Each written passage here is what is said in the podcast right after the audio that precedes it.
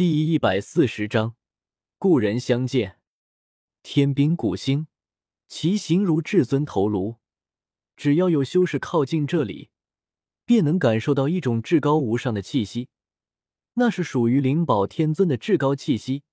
这是一颗连圣人都需要敬畏的古星，且此星环境极佳，自古以来就高手不断。就连紫薇、永恒之类巨大的古星，可能都只有一尊大圣存在。但在这颗面积只有紫薇、永恒百分之一大小的古星上，却有数尊大圣存在，甚至存在绝巅大圣。自古以来就没有几个人敢在这颗古星上撒野。然而今日却发生了意外，一道宏大的神念从这颗古星上空传下，霸道凛然。顷刻间席卷了整颗古星，这这是什么人？竟然有人敢如此探查整颗古星？当即便有人震惊了，怎么会有如此胆大包天的修士？这里可是有好几位大圣存在。准地域外有准地降临了！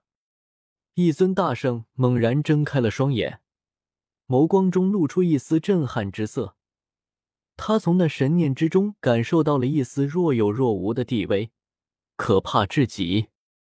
周通傲立星空，俯瞰着天兵古星，霸道的神念席卷了整颗古星。古星的一座巨城的宫殿之中，何人如此胆大包天？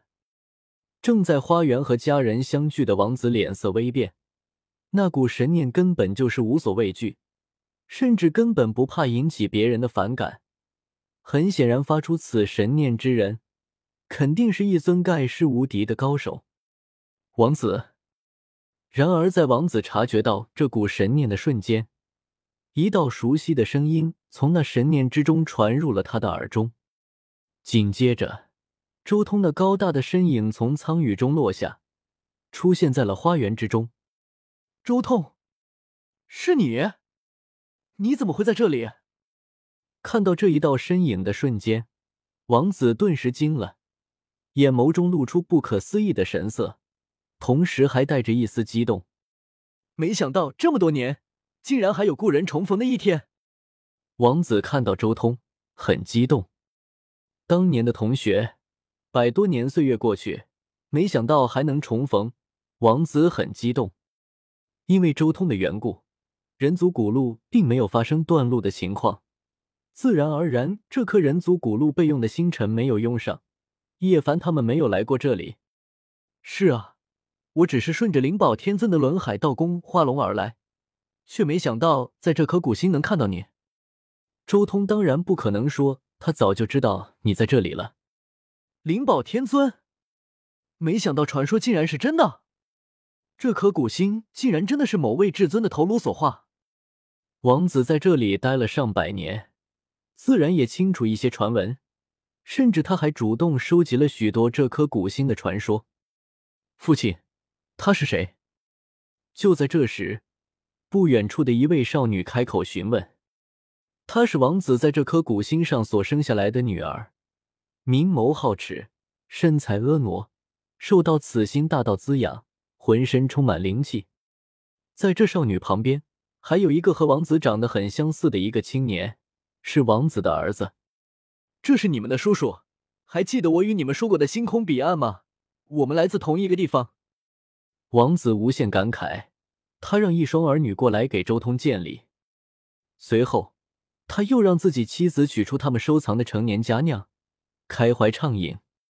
当年荒古禁地一别，我们也曾加入了了禁地附近的一些洞天中修行，后来被那些荒古世家知道我们曾出入荒古禁地。便将我们抓来，让我们进入荒古禁地，给他们摘取圣果。王子轻叹道：“只是没想到那一去，我就来到了此处。其他人怎么样了？你知道吗？”王子也有些担心其他的同学。周通也大致将当年那些同学的事情说了一遍，期间自然穿插了一些当年北斗的往事。什么？北斗的圣地？被你们全部敲诈打劫了一遍。听到周通、叶凡、庞博三人曾经拍卖过各大圣地的圣主，王子也不禁瞠目结舌，不知道该说些什么了。以前他或许不清楚荒古世家是什么概念，但是自从成圣之后，他就很清楚了。以前在北斗所见到的那些荒古世家圣地，就没一个简单的。这几个老同学简直胆大包天，那时候才什么修为，竟然敢做这种事情，哈哈，算是给你报了个小仇。周通也笑了笑，哎。北斗对我来说只是一个驿站，那里是古之大帝晚年所去之地，却不属于我。王子有些感慨，北斗那里绝对是一处宝地，但他却从来没有看过什么地方就直接被传送到了天兵古星。他没有隐瞒什么，直接将当初在那天宫中得到残缺的九转金丹碎片的事情说了出来。我原以为凭借九转金丹残片，我的修为进境已经算快的了。倒是没想到，如今看你，却还是觉得那么高深莫测啊！王子看向周通，老实说，你现在到底什么修为了？前不久那席卷古星的神念和你有什么关系？前段时间侥幸度过准地大劫，如今变属星空，已经难以找到合适的对手了，所以此行也算是游历星空吧。周通随口说道，同时稍微放开一丝气息。顿时，整个花园所有人心中一颤。不过，这一丝气息也只是一放即收，他们并没有受到伤害。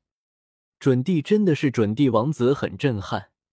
没想到自己这个老同学竟然已经达到了这般境界。哎，你要是能早个三十年来这里就好了。王子叹道：“看来这些年你在此处也受了些委屈啊。”周通道。王子微微点头，将天兵古星上发生的一些遗憾也大致说了一遍。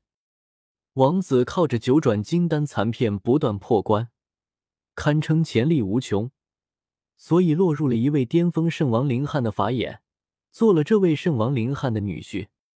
但之后林汉修行的时候出了岔子，支撑了许久，最后还是作画了。然后一些其他的世家便想要趁机夺走他们的一切。无奈之下，为保性命，王子向一位大圣献出了他们的地盘、财产，甚至那装着九转金丹的紫金葫芦，这才让那尊大圣发话，保下了他们一族。但如今，他们家族也就只剩下这一座宫殿。对于一位圣人来说，这算是活得比较窝囊了。